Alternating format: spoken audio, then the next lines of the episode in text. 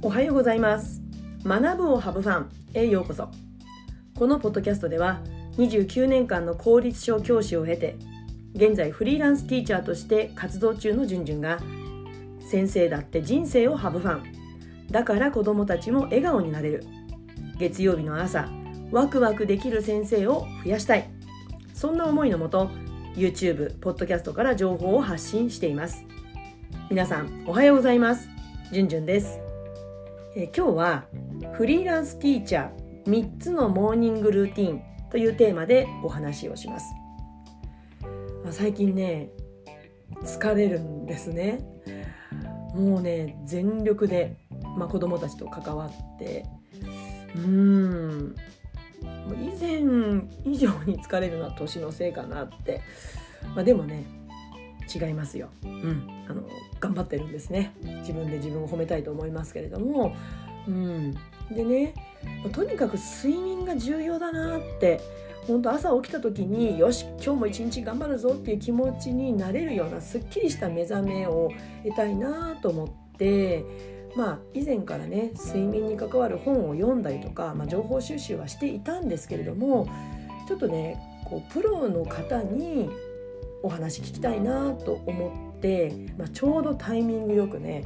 私が今ねもうこのポッドキャストを話すたびにいろいろな方が出てきますけれどもあのビジネスを学んでいる、ね、サロン、えー、メゾンドコワークでご一緒させていただいている、まあ、同期のね、えー、マユティって方がいらっしゃるんです。で、まあ、その方は、えー、フリーランスの保健室というね、えー、場所を運営されているんですけれども、うん、今ねマユティは、まあ、睡眠コンサルをされているんですよ。で、まあ、マイティどんな方かっていうと簡単にねお話ししますけれどもあのマイティもともとは看護師さんであの ICU 集中治療室ってあるじゃないですか、まあ、そこで働いていらっしゃってでまあ本当にいろんな科、ね、をあのの看護師さんをされていた方でまあ本当に頼りになる方なんだなって思うんですけれども、うんまあ、そのプロの方が今ねフリーランスとして活動されていて、まあ、主にね睡眠のコンサルをされているんです。で私、まあ、そのね個別にねお話を聞いていただいたんですけれどもまあ私も先ほどもお話したように随分そういった睡眠に関わることは以前眠れない時期があったので自分でも情報を集めて勉強したりもしてたんですけどもやっぱりプロにアドバイスしていただくことで本当に自分の日常にあこれ生かしてみようってことがいくつもありましたでその中でね2つご紹介すると、あのー、まあ、私自宅に帰ってきてやっぱりこう仕事しなきゃいけない時間帯があるんですよね。でどうしても、まあ、お風呂やシャワーにあを浴びてからベッドに入るまでに、まあ、数時間あるわけですよ。まあ、そうすると体温がぐんぐんこう下がってしまっていざベッドに入る時にもう体温が下がった状態で布団に入ってるから、まあ、それだと一番最初の眠りがこうぐっと深くならないと。だからどうしても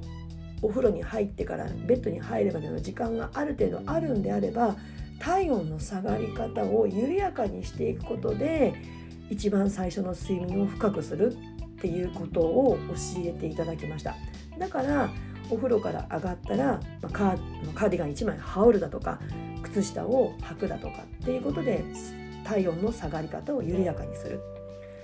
あともう一つは、まあ、どうしてもねこう12時回ってしまったりもするんだけれどもでも少しでもね1時間でも2時間でも早く眠りたいっていう思いはある。でもどうしてもそんな1時間も早く眠れるわけないじゃないですか。だってやることあるから眠れないんですから。だから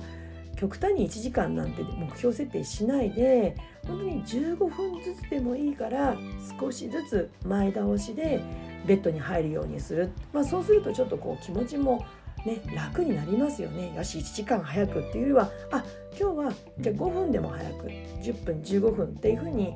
少しずつ、ね、前倒しにして、えー、ベッドに入るようにしていくと、ね、その、こう仕事をきっちりやってた時よりは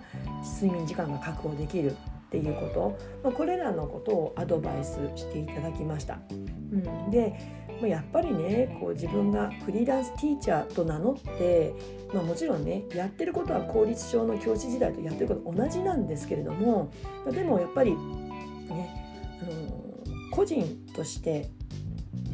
自分で出し自分を出して仕事をしていると思っているのでやっぱりね体調崩すわけにいかないなって思うんですに もかかわらずね1ヶ月ぐらい前に熱を出してしまって1週間ほぼ1週間お休みをしていたしてしまったんですけども極力そういったことを避けたいと。うん、でもう継続的にこうパフォーマンスを上げてこう波がこう大きいんじゃなくて緩やかな波で仕事をしていきたいな、と思うんですね。だから以前以上に健康管理をにこう着目して、うん、自分で仕事をしているなと思っています。まあ、そういった点でマユティがもういざとなったらねちょっと相談できるっていう、まあ、駆け込み寺のような、うん、方がそばにいてくれるっていうのは本当フリーランスとして働く上でねありがたいなって思っています。うん、でねまあそういったこう健康をいつも以上に以前よりも重視して働いていく中で、うん、やっぱりこう自分で毎日生活していく中で大事にしていること朝起きてから大事にしていることが3つあるな、まあ、それを今日ねモーニングルーティンとしてご紹介していきたいと思います。えー、まず1つ目はねストレッチです、まあ、皆さんやってる方多いと思うんですけども、ま、私ね腰痛があって、まあ、そんなにこう歩けないってほどまでもちろんいかないんですけれどもちょっと気をつけないと気をつけて動かしていかないと本当こわばってしまうなってまあ日中はね子供たちと関わってる時にはいろいろ動いてるし、うん、あの座りっぱなしってことはないんですけれどもやっぱり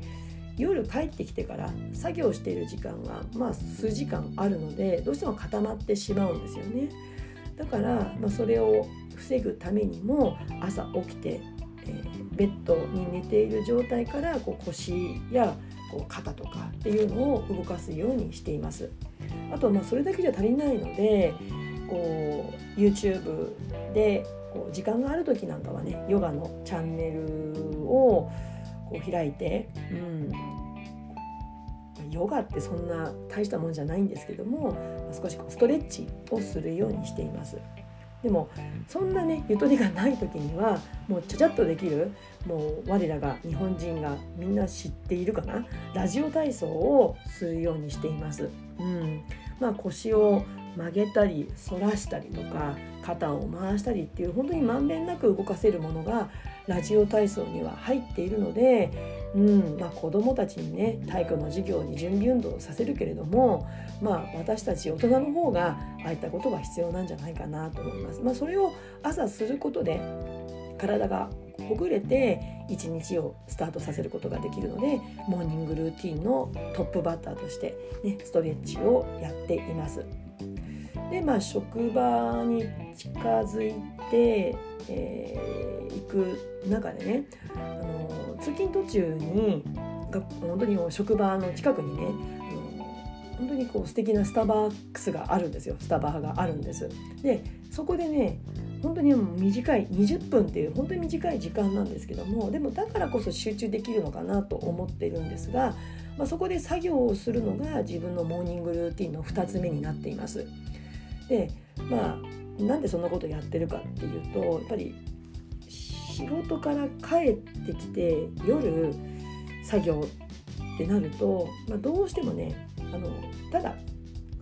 うん、本当に手を動かすだけの作業だったら全然いいんですけども考え事をするにはちょっと夜はきついんですよね。もう頭ぼーっとしてるし日中も全力で子どもたちと関わっているのでなかなかこう考え事が深まっていかないっていうのが悩みなのでもう本当に朝新鮮な脳みそで考え事をするためにその20分間のスタバで作業というのを毎日のルーティンに入れています。まあ、何やってるかっていうのはこういったね発信活動の準備ですよねそういったことをやっています。まあ、時にはねあの学校関係の子どもたちに関わる仕事もやっていますけれども、まあ、でも主にね発信活動の準備をそこでするようにしています。これが2つ目ですで最後に3つ目、まあ、これはね浄化なんですねあの別に私見えないものが見えるとかそんなこう才能があるわけでは全然ないんですけれどもそれをやっています。で、まあ、以前からあの窓を開けて空気を入れ替える、まあ、当たり前ですよね部屋の空気を入れ替えるとか教室の空気を入れ替えるとかっていうのはもう公立小時代からずっとやっていたんですね。ただ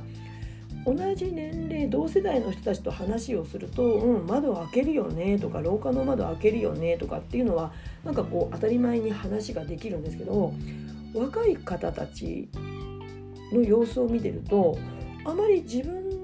ご自分からこう窓を開けたりとかっていうのをしてない、まあ、もしかすると子どもたちに当番の仕事でさせるからっていうのもあるかもしれないんですけどもでもねあの日中も空いてなかったりとか、まあ、今コロナだからねあの空気の入れ替えをするために密にならないようにねこう窓を開けたりもすると思うんですけれどもでもそうじゃない。以前は結構ね教室閉めっぱなしで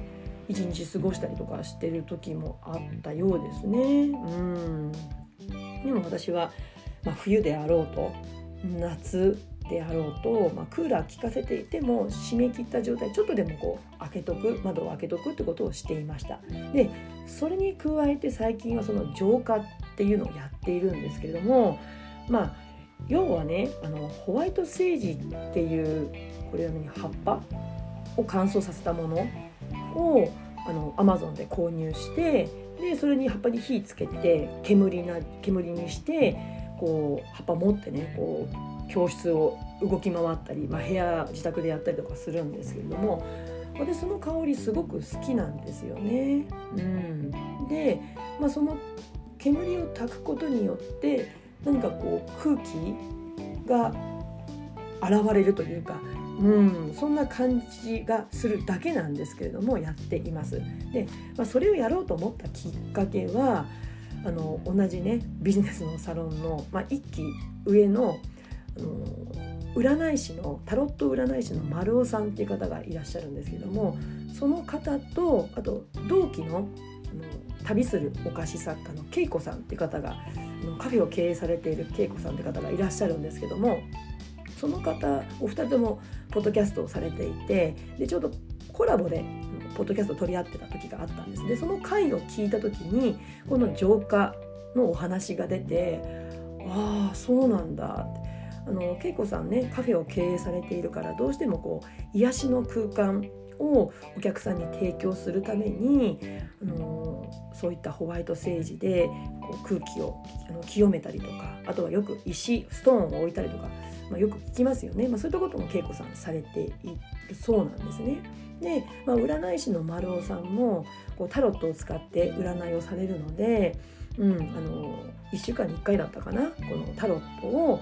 浄化する。あの石を置いたりとかあとホワイトセージを焚いてこうお部屋をね清らかにするっていうのをお二人のポッドキャストを聞いてあそうなんだ。じゃあやってみようと思ってやりました。でね教室を何でするかっていうとやっぱりこう子どもたちいろんなこう環境からたくさんの子どもたちが来ますよね20人30人40人の子どもたちがいろんな思いを持って教室に来るだからこそこういろんなものをこう子どもたちもね目には見えないけども置いていってる気がするんですよ。うん、だからこうなんだろうな自分の思いがなかなかこう発散できなかったりとかもうバーンと爆発できる子もいろんな子がいるわけですから、まあ、そういったことを一度リセットするっていう意味で朝私はホワイトセージに火をつけて煙にして教室をわーっとねあのして煙を焚くようにしてます。もちろんねあの煙ですから火災報知器が鳴らないようにね十分に気をつけてますけれどもそういったことをしています。うん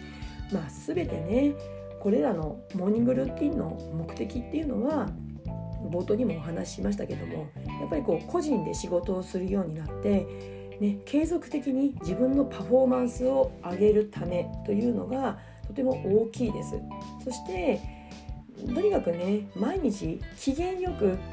自分とそして、まあ、周囲の人たち、まあ、子どもたちと向き合うことができるようにこの3つのルーティンを行うようにしています。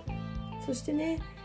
この3つストレッチスタバで作業浄化、まあ、これらを支えるのがやっぱりね前の夜からのね睡眠なんですよね。やっぱり睡眠がこう十分でないと、まあ、ストレッチするのも体重いしね、スタバで作業するのもたのぼーっとしてしまったりすることもあります。ですのでもしね睡眠に悩みを抱えてらっしゃる方がいたらあのぜひねフリーランスの保健室運営されているマユティのインスタからねいろんな情報発信されていますのでそちらをぜひチェックしていただければと思いますまた浄化にもしね興味のある方がいらっしゃいましたらえー、丸尾さんタロット占い師の丸尾さんと旅するお菓子作家の、えー、カフェ経営の恵子さんの、えー、インスタや、えー、ポッドキャストのリンクも概要欄に貼っておきますのでぜひそちらからチェックしてみてください、えー、今日はフリーランスティーチャー3つのモーニングルーティンというテーマでお話をしました、えー、この音声コンテンツは月水金曜日の週3回ポッドキャスト学ぶをハブファン YouTube チャンネルじゅんじゅんブログで配信しています。気に入っていただけたらぜひチャンネル登録よろしくお願いします。えー、YouTube、Spotify の概要欄には私の SNS 情報一覧の URL が貼ってあります。えー、その中に LINE 公式の URL もありますので、ぜひお友達登録よろしくお願いします。えー、そちらからご感想、ご質問、お悩みなどの相談などがありましたら、そちらからご連絡ください。それでは次回のポッドキャスト、YouTube まで。Let's have fun! Bye.